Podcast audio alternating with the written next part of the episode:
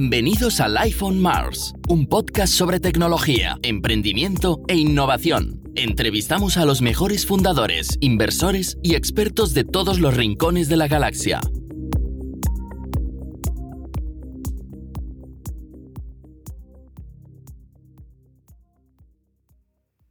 Bienvenidos a Live on Mars, yo soy Alex, CEO y founder de Marspace. Esto es el podcast tecnológico de nuestra empresa.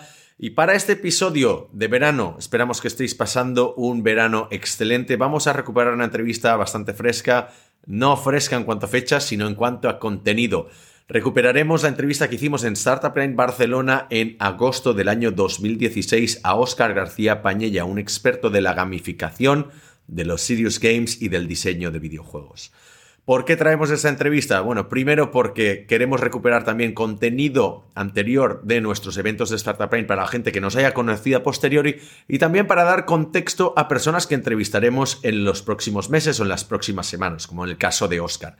Así que también nos gusta que vayamos viendo la evolución de lo que fue la empresa en la que estaba y está todavía trabajando, que es Cookiebox, donde es uno de los partners, y también para aprender muchos de los conceptos que mencionaremos seguramente en, el siguiente episodio o en el episodio donde publiquemos la entrevista actual con Oscar, porque el concepto de Serious Games, por ejemplo, puede que no sea conocido por todo el mundo, o ciertos temas de gamificación, los distintos tipos de perfiles que hay dentro de la gamificación, de recursos humanos, de los tipos de player, temas de diseño de videojuegos temas de formación sobre todo y de comunicación y de gestión de empleados que seguramente vamos a tratar en la entrevista que haremos posteriormente con Oscar. Así que este, esta edición de verano que grabamos de Startup Grind Barcelona creo que puede ser un contenido bastante refrescante para vosotros y vosotras y sobre todo para preparar para la próxima eh, entrevista que hagamos con Oscar dentro de unas dentro de unas semanas. Así que os dejamos con este vídeo y que acabéis de disfrutar de un excelente verano. Adelante.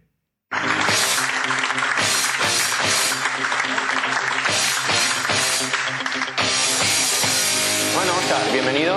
¿Cuántas veces te han recibido como un rockstar? Uy, yo creo que es la primera vez que me reciben así, con esta música y con la gente levantándose. Estoy, en fin, me había quedado ya alucinado con la presentación de Ronald McDonald, que era algo muy serio, muy contundente, muy importante. Y me habéis hecho un masaje interesante también. o sea, que ha estado bien, me ha gustado mucho. De hecho, las cosas serias acaban ahora. Si quieres comentar algo sobre la presentación, pues una presentación de peras, si quieres comentar algo, o del Open Mic, que han hecho, que siempre es algo, no, los invitados siempre tienen algo que decir sobre los pitches o... Sí, yo lo que diría es, estoy muy interesado en hablar con Paco luego de ese libro que ha dicho que, que van a sacar también, como, bien has dicho, Alex, yo estoy eh, dirigiendo eh, desde un punto de vista académico la primera carrera de videojuegos que se ha abierto aquí en, Barcelona. Muchas gracias. Eh, desde el año 2013 no existían estudios de videojuegos, ahora ya los tenemos, ¿vale? Y, después, y al respecto de Ronald McDonald, quería conectar con un, con un ejemplo muy potente. Yo tuve la oportunidad de conocer a Pamela Cato. Pamela Cato es una investigadora del Sirius Game Festival. Esta señora es doctora, por lo tanto estamos hablando de alguien eficiente, eficiente y muy serio, ¿no? Y esta, y esta señora eh, creó Remission y Remission 2, que son dos juegos serios, dos eh, Sirius Games. odio la palabra porque el juego serio parece que se la pega lo primero con lo segundo, ¿no? Pero bueno, ya, ya nos entendemos. No es que un videojuego, un juego no sea serio, ¿no? Eh, esta señora ha sido la primera investigadora del mundo que ha conseguido, y conecto poderosamente con lo que decía antes desde Ronald McDonald, que me, ha culpido, me ha encantado la presentación y procuraré iros a visitar, desde luego. Esta señora ah, consiguió con los dos juegos serios que hizo, que son Remission y Remission 2, que son dos juegos serios para niños con cáncer, demostrar con un estudio científico que ha sido el primer estudio que se ha podido publicar en una revista, en un journal indexado de medicinas, muy difícil publicar en una revista de medicina, que te dejen es muy difícil, tienes que ser muy reconocido y tienes que hacer las cosas muy bien desde el punto de vista científico, pues esta señora pudo publicar y esta señora demostró en la línea de lo que hemos escuchado antes que eh, dos poblaciones de niños con esta terrible enfermedad, con la misma medicación, pero unos jugando y otro sin jugar, había diferencias. Había diferencias sustanciales eh, debido al plano psicológico en el que coloca eh, el juego a, las personas y a la predisposición en positivo eh, y en optimismo que, que, tenemos cuando, cuando estamos jugando. ¿no? Por lo tanto, pues creo que es un ejemplo que tiene que ver con lo que vamos a hablar hoy y lo quería mencionar porque me he acordado antes con, con el ejemplo que nos has puesto. Perfecto. Sí, de hecho, ¿pudieras explicar lo que es un serious game? Porque las pasadas así por encima y así estamos todos. Porque ¿cuánta gente conoce lo que es un serious game? Creo que no. Mm. Poquita gente.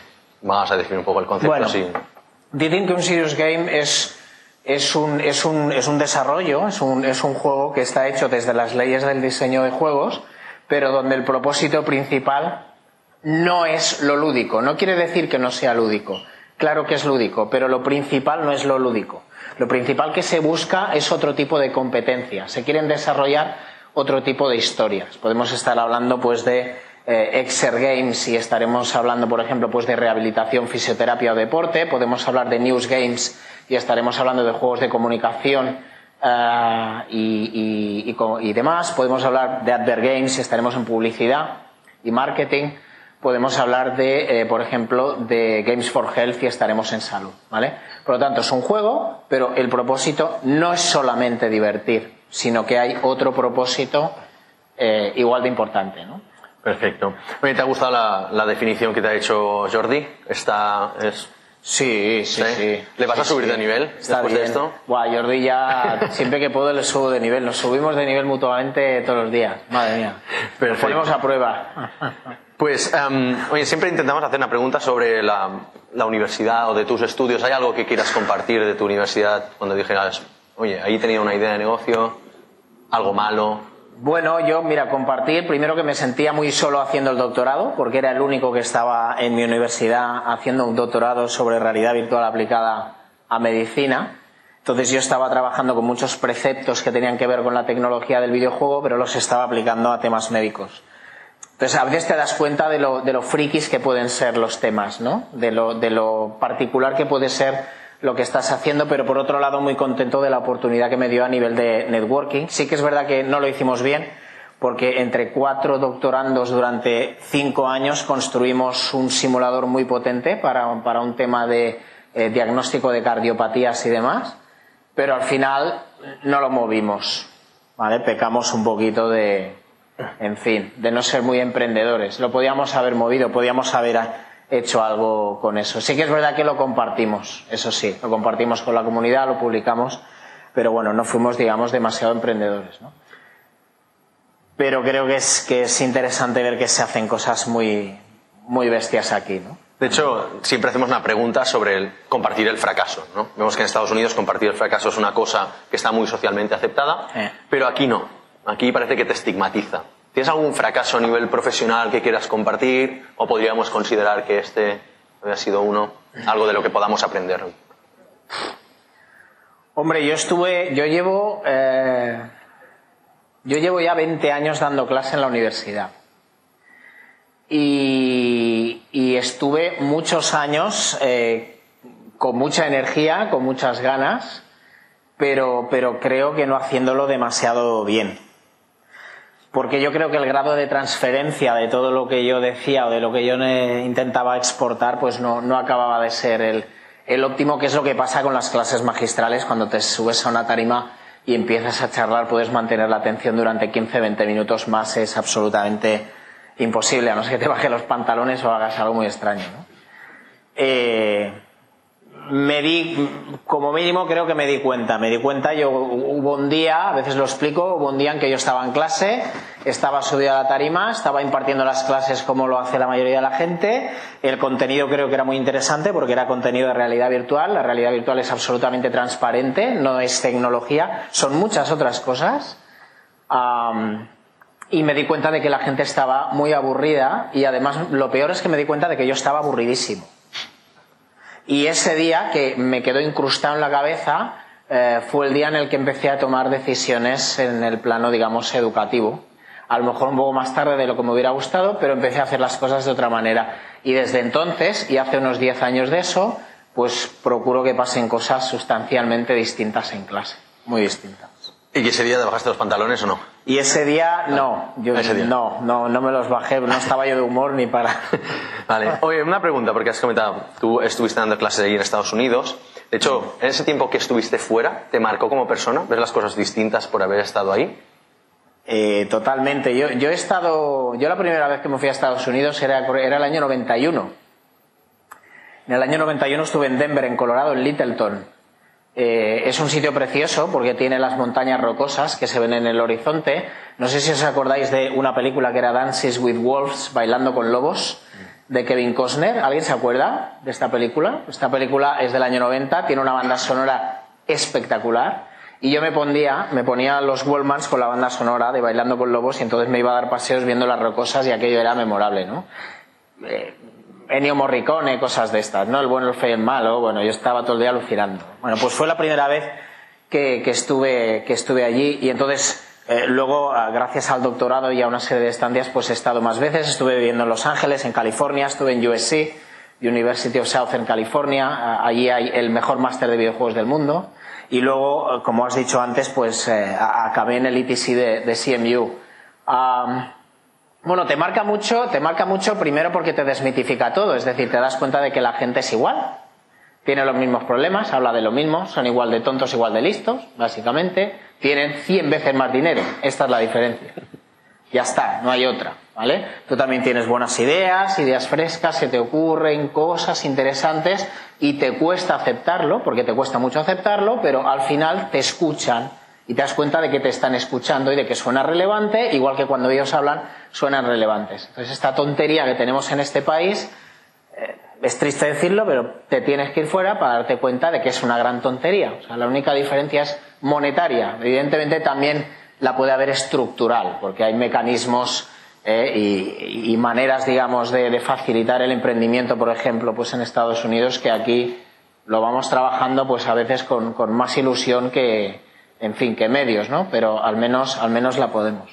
Pero es lo mismo. Y a mí eso me sirvió mucho, porque ya me valoraba, pero yo creo que desde entonces me valoro más. Como dicen ellos, take credit, ¿no? O sea, con toda la humildad del mundo, pero tienes que alzarte y decir lo que has hecho lo has hecho tú y lo tienes que decir que lo has hecho tú.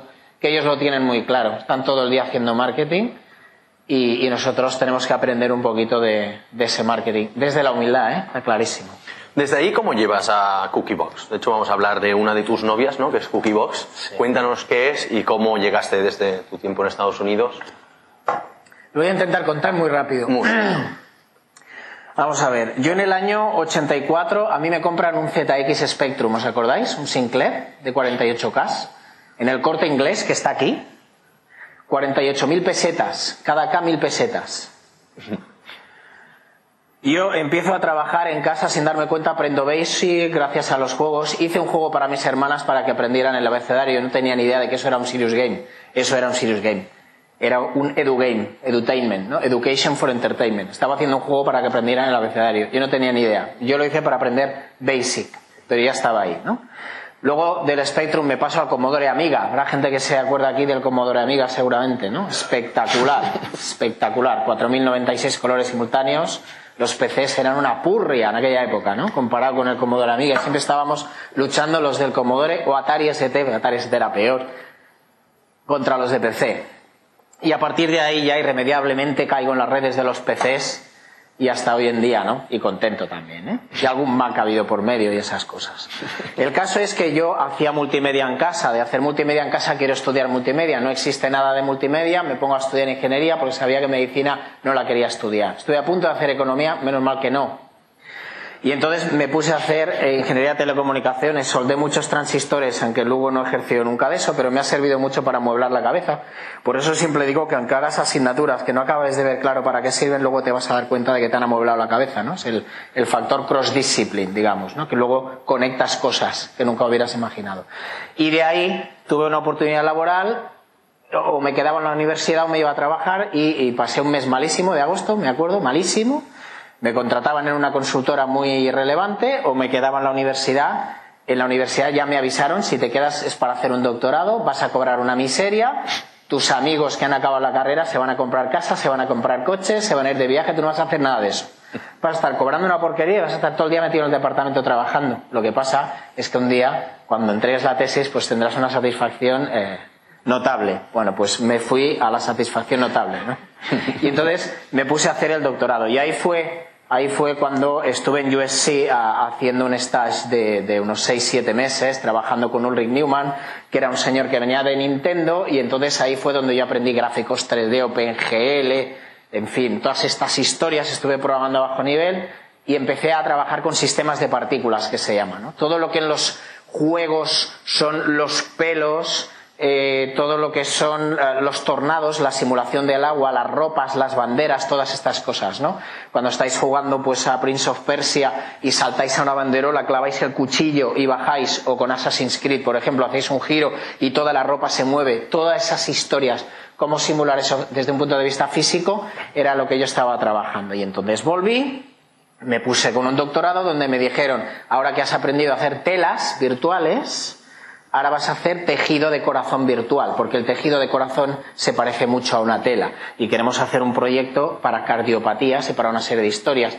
Y estuve cinco años trabajando, cinco años trabajando en lo mismo. No os podéis imaginar cómo termina uno después de cinco años trabajando en lo mismo, ¿vale? Las subidas y las bajadas son peores que las de esta semana con la bolsa de China, lo puedo asegurar, ¿no? Y entregada la tesis, que eso fue en 2004, me acredito en 2005, en 2005 me fui a California otra vez, estuve trabajando con humanos virtuales, inteligencia artificial en prevención de riesgos, querían hacer entornos con humanos virtuales donde probar edificios antes de construirlos y literalmente provocar dos inundaciones, un terremoto y tres incendios a la vez. Como SimCity. ¿Sabes? Exacto, de, Este, de, Este, palo. Y ver cuántos se queman y cuántos se escapan, ¿no? Y entonces así aprender un poco, ¿no? Y detrás de eso, Detrás de eso, yo ya estaba trabajando en la universidad, estaba impartiendo clases en la universidad, estaba dirigiendo un máster y una carrera de multimedia en la universidad. Fue cuando ah, me voy un año al, Entertainment Technology Center, donde está Jesse Shell, donde da clases Anthony Daniels. ¿Quién sabe quién es Anthony Daniels? Todos han venido a, hablar, a escuchar sobre oh, Anthony Daniels. ¿eh? Anthony Daniels, es que Anthony Daniels, Anthony Daniels es T3PO. Es el tío que está dentro de C3PO. Y es la voz de C3PO. ¿Vale? Entonces este tío da clases en el, en el ETC. ¿no? El ETC es, peculiar. ¿eh? Estás un día por ahí, pasa gente muy, muy increíble. ¿no?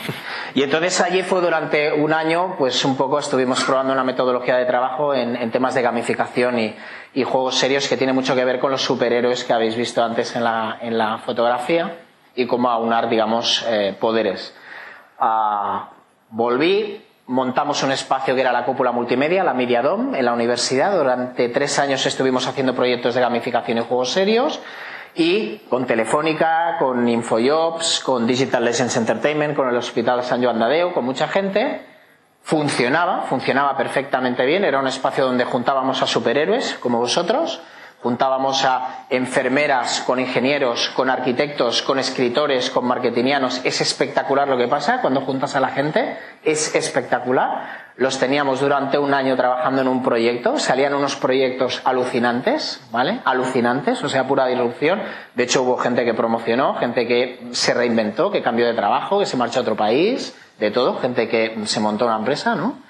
Y entonces, en una de estas pasaba Cookiebox por allí. Cookiebox vino un día, nos conocimos, vinieron a ver lo que estaban haciendo los estudiantes, vieron los proyectos, dijeron deberíamos de colaborar y pasó un año y medio así, pa, pa, pa, pa, pum. Nos pusimos a colaborar y ahora pues tanto colaboramos que estoy dentro y, como socio. De hecho, un pequeño inciso, eh, cuando hemos hecho antes el análisis de los players, si no existieran los asesinos, no habría gente suficientemente cabrona como para pensar que con los simuladores puedes ayudar a salvar vidas. Exactamente. Vamos a matar gente a punta pala virtualmente. Si lo he entendido bien.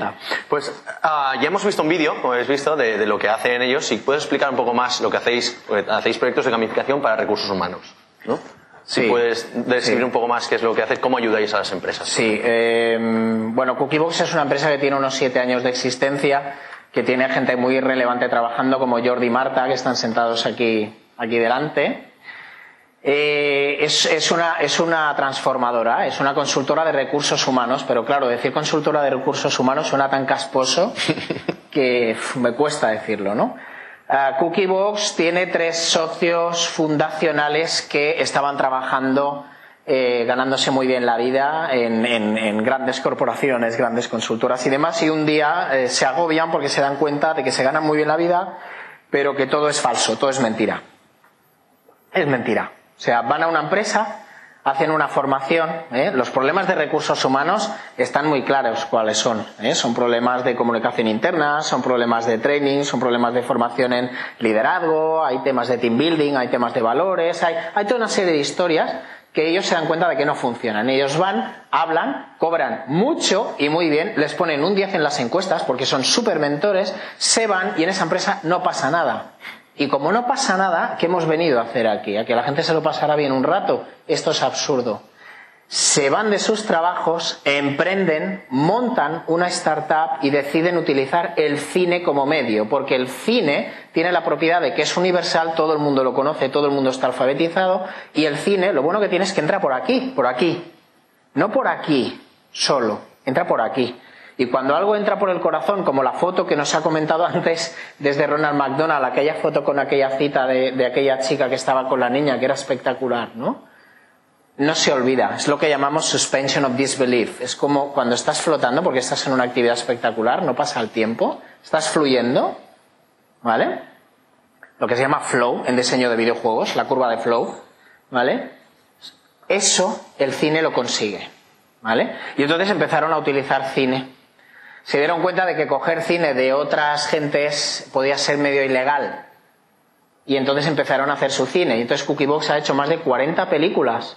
Dramanagement se llama la línea, que es cine para empresas, pero es cine, es cine de ficción. O sea, no es grabar al CEO hablando. No, no. Es un corto de ficción que cuando tú lo ves, al final entiendes perfectamente lo que la empresa quería que entendieras. Y te ha entrado por aquí y por aquí.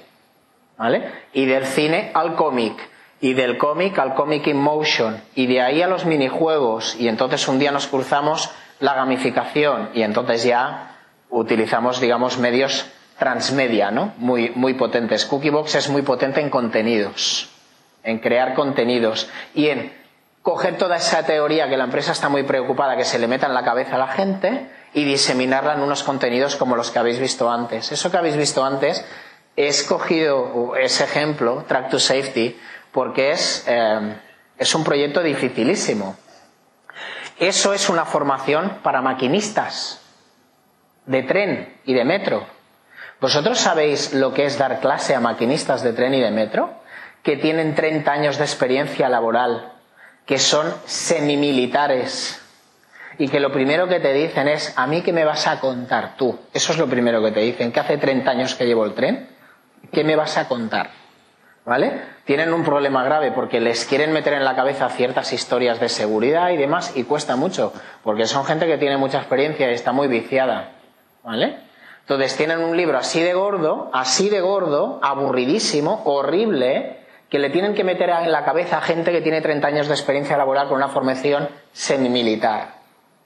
Y no lo consiguen, porque evidentemente el libro está lleno de polvo, no lo abre nadie. Y entonces nosotros hicimos Track to Safety, que es una súper experiencia de cine, cómic en movimiento, el formato ya lo habéis visto, con un montón de retos, con misiones, con minijuegos, con logros, con rankings absolutos relativos, con sistema de puntuación y comparación entre jugadores, con notificaciones, es una brutalidad. Es un, es un mundo donde tú te metes. Entonces ellos no se dan cuenta, se lo están pasando súper bien porque todo va de trenes, que es lo que les gusta a ellos y además son espías secretos en la película, y al final han aprendido, han aprendido, han pasado por donde querías que pasaran. La gamificación es cambiar el comportamiento, pero no poniendo una pistola en la cabeza a la gente, básicamente. esa sería la. Te iba a preguntar por la definición de gamificación, por si alguien no tiene el concepto muy claro. ¿Esa sería la definición del libro? Yo, bueno, del libro hay mil y la verdad es que tampoco nos ponemos de acuerdo, pero bueno, yo, yo lo que digo siempre es eh, hacer que una experiencia evolucione de miserable a memorable para que la gente de manera voluntaria eh, decida acometerla y llevarla a cabo. Por lo tanto, lo que estás haciendo es cambiar el comportamiento de las personas desde la voluntad, desde lo positivo, sin obligar. Y pondré un ejemplo súper rápido, ¿eh? Es, es, pero este es muy contundente. No es mío, es un ejemplo de un señor que se llama Ian Schreiber, que es game designer en Estados Unidos Yo coincidí con este señor en una conferencia y cuando vi eso dije, madre mía, yo esto lo voy a decir siempre que pueda porque es que es espectacular. Imaginaos la tabla periódica de los elementos. La tabla periódica de los elementos. ¿Alguien la recuerda como algo memorable? No. Poca gente. Ahí hay un friki. Las dos, o sea, las tres. Bien. O sea, poca gente lo recuerda como algo memorable, ¿vale? La tabla periódica de los elementos te la tienes que aprender porque te obligan cuando tienes 14 años, te ponen una pistola en la cabeza, te dicen que va a haber un examen, te la tienes que aprender de memoria la vomitas en el examen y luego del asco que te ha dado el proceso de aprendizaje la olvidas lo más rápido que puedas y no quieres saber nunca más de ella, a no ser que estudies química o bioquímica o cosas de estas. Cambio la tabla periódica de los elementos no tiene la culpa de eso, porque es algo muy relevante. El universo está hecho de eso y estamos hechos de eso. Imagínate tú si es relevante. Ahora imaginaos los 800 monstruos que hay en Pokémon. ¿Vale? En Pokémon, ¿no? Porque hay 800 monstruos en Pokémon. Hay seis veces más monstruos, más, más elementos que en la tabla periódica. Cada monstruo tiene propiedades como los elementos de la tabla periódica. Se pueden fusionar entre ellos como los elementos de la tabla periódica. Y encima, como tú decías, evolucionan cosa que no pasa en los elementos de la tabla periódica. Es decir, es más complicado, es más información, es más complejo y con siete años te lo aprendes de memoria sin que nadie te obligue. Y con 14 te tienen que poner una pistola en la cabeza para que te aprendas los elementos de la tabla periódica que son tan importantes. Algo estamos haciendo muy mal.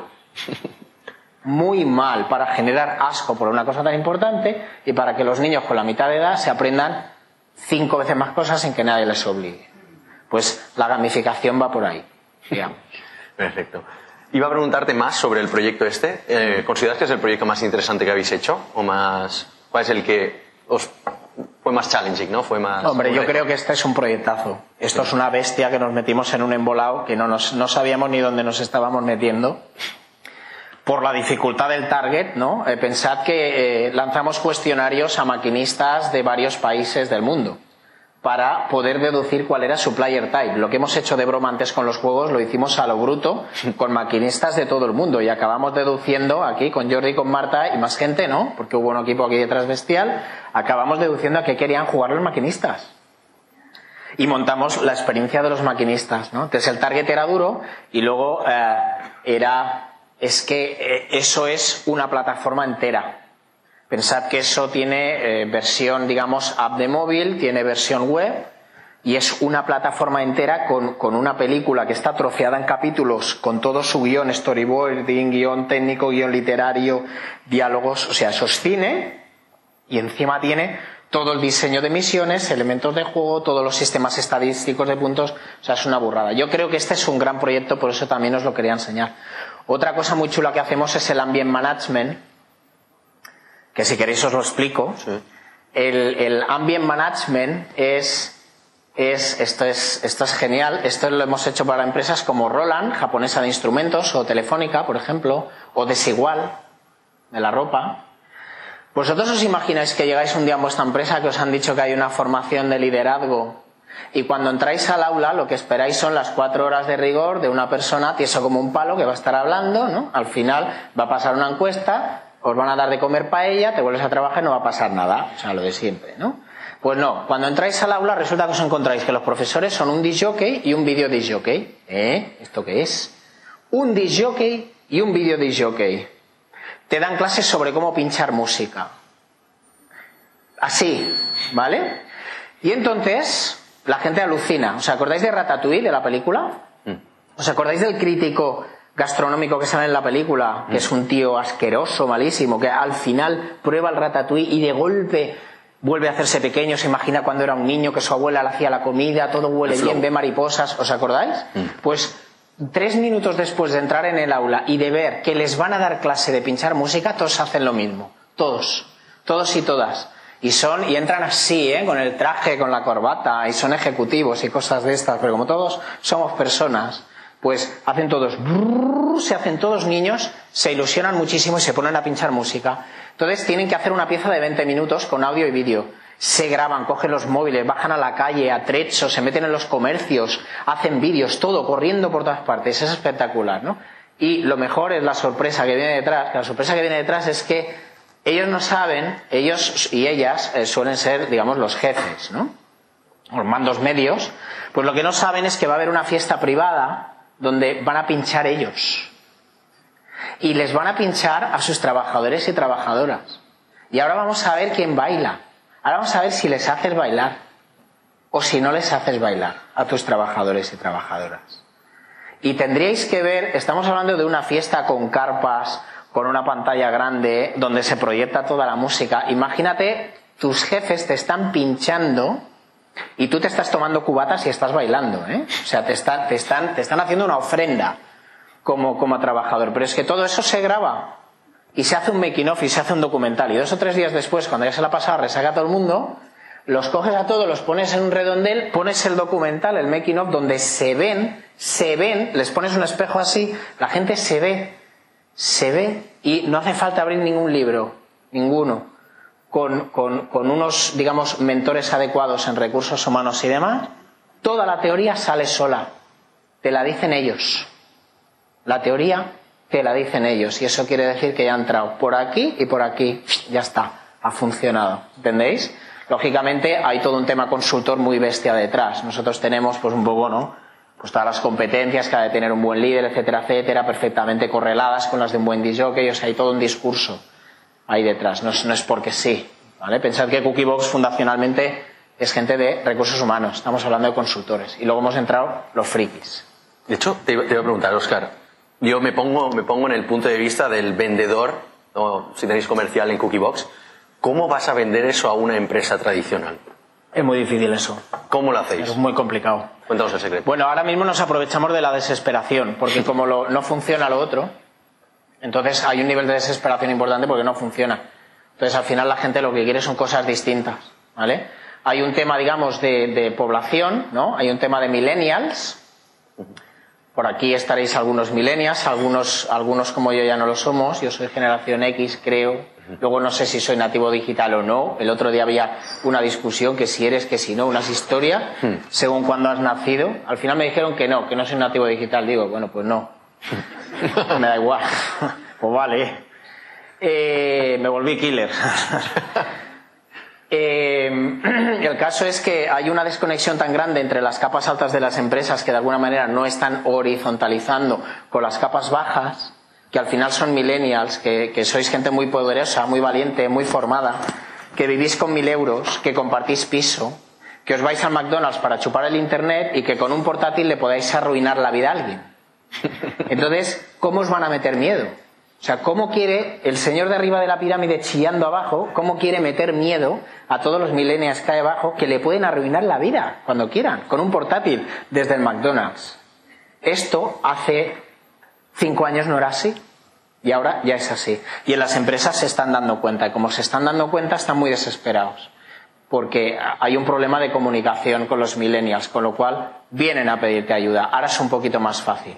Luego enseñas ejemplos que has hecho para empresas que a veces son de la competencia, ¿no? Si lo hace este, pues lo tendré que hacer yo. Mm. Luego enseñas ejemplos que han hecho otras consultoras, empezando por Estados Unidos desde 2008, 2009, 2010. Madre mía, esto están haciendo. Luego tienes referentes científicos, porque ahora ya tenemos más de 15 años de investigación sostenida científica en las universidades que demuestra con números que lo lúdico eh, hace que funcione hace que funcione, el mejor nivel de transferencia, predisposición.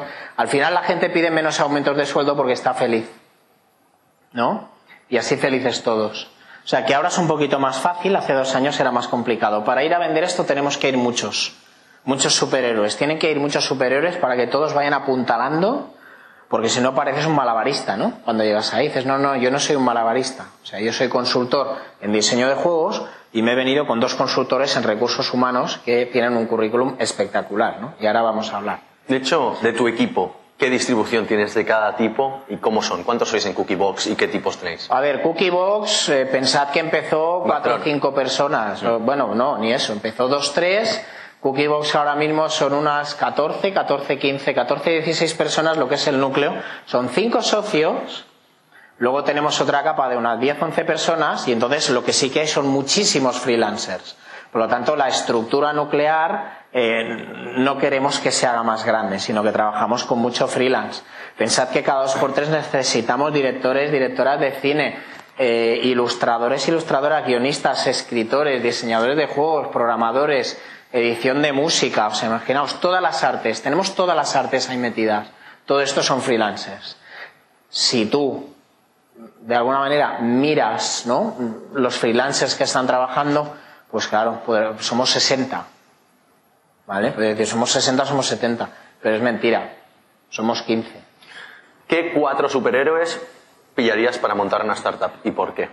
El increíble Hulk seguro, porque no se plantea las cosas, no se las plantea, viene bien, a veces gente que no se plantea las cosas, más cuadriculado, hay que hacer esto, hay que hacer esto, para adelante, como los de Alicante, y se ha acabado. Perfecto. Y ya está, el increíble Hulk. Lo que pasa es que el increíble Hulk, si le das un lapicerito, pobrecito, con las manos que tiene, no puede ni, ni escribir.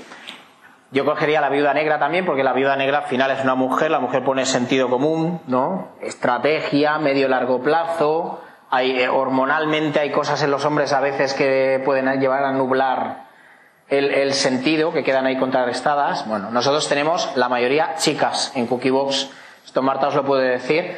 Ah, las chicas son eh, en, eh, grandísimas productoras, grandísimas producers, o sea, manejar complejidad, equipos complejos, perfiles multidisciplinares para hacer proyectos liadísimos, ¿vale? Donde las interrelaciones entre todos los materiales son bestiales producers muy dotadas, como Marta, ¿no?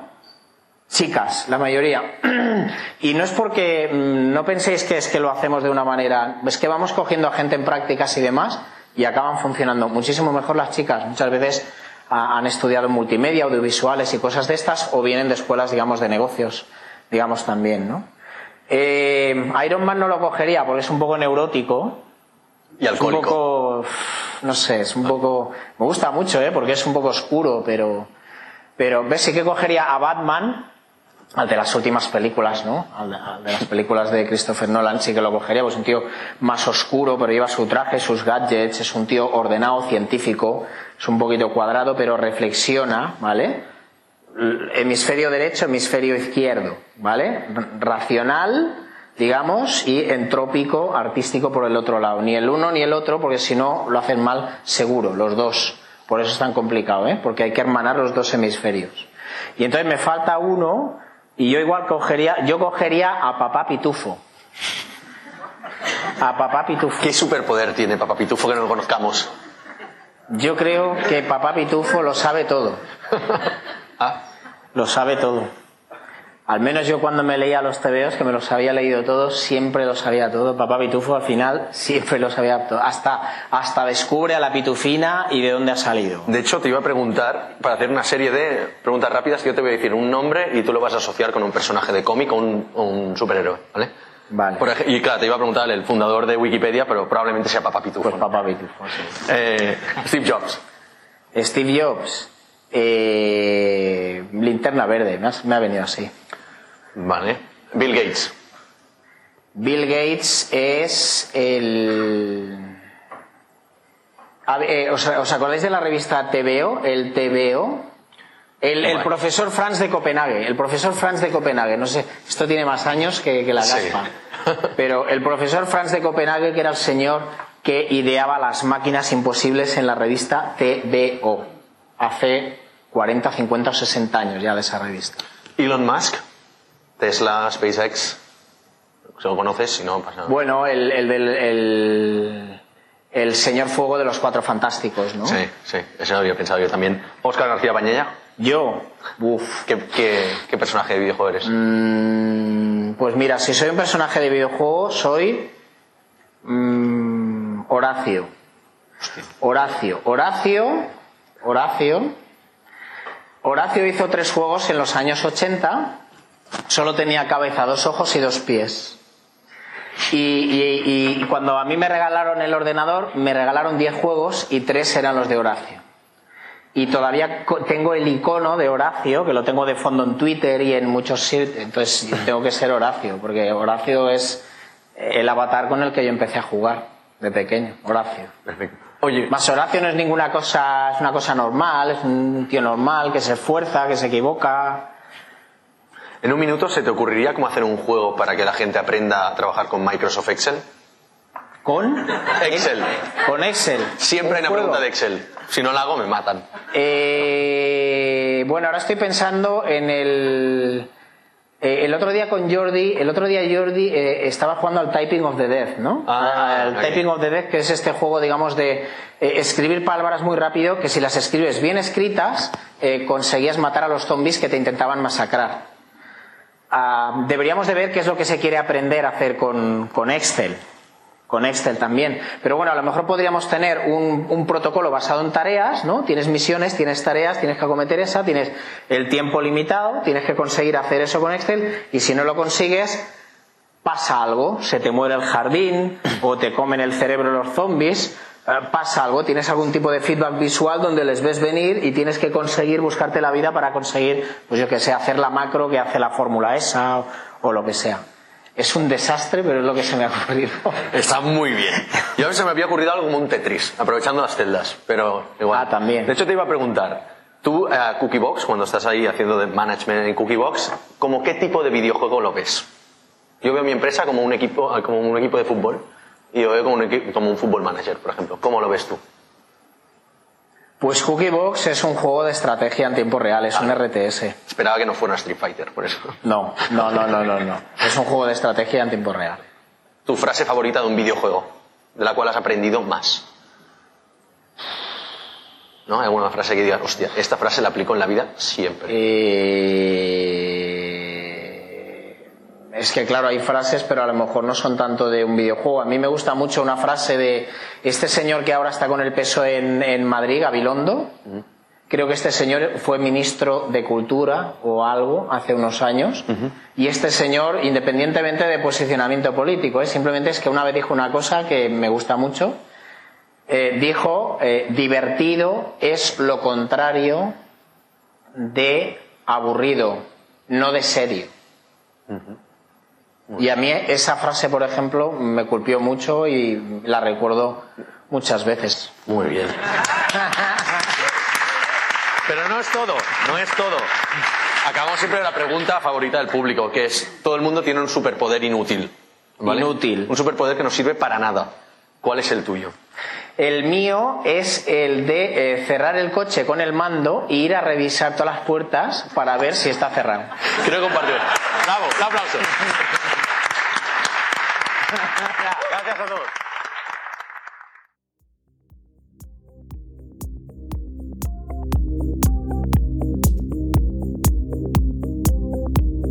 Somos Mars Based, una consultora 100% remota especializada en desarrollo web y móvil de Barcelona. Ayudamos a todo tipo de negocios, desde startups hasta grandes corporaciones, a hacer realidad sus proyectos tecnológicos. ¿Y a ti, en qué te podemos ayudar?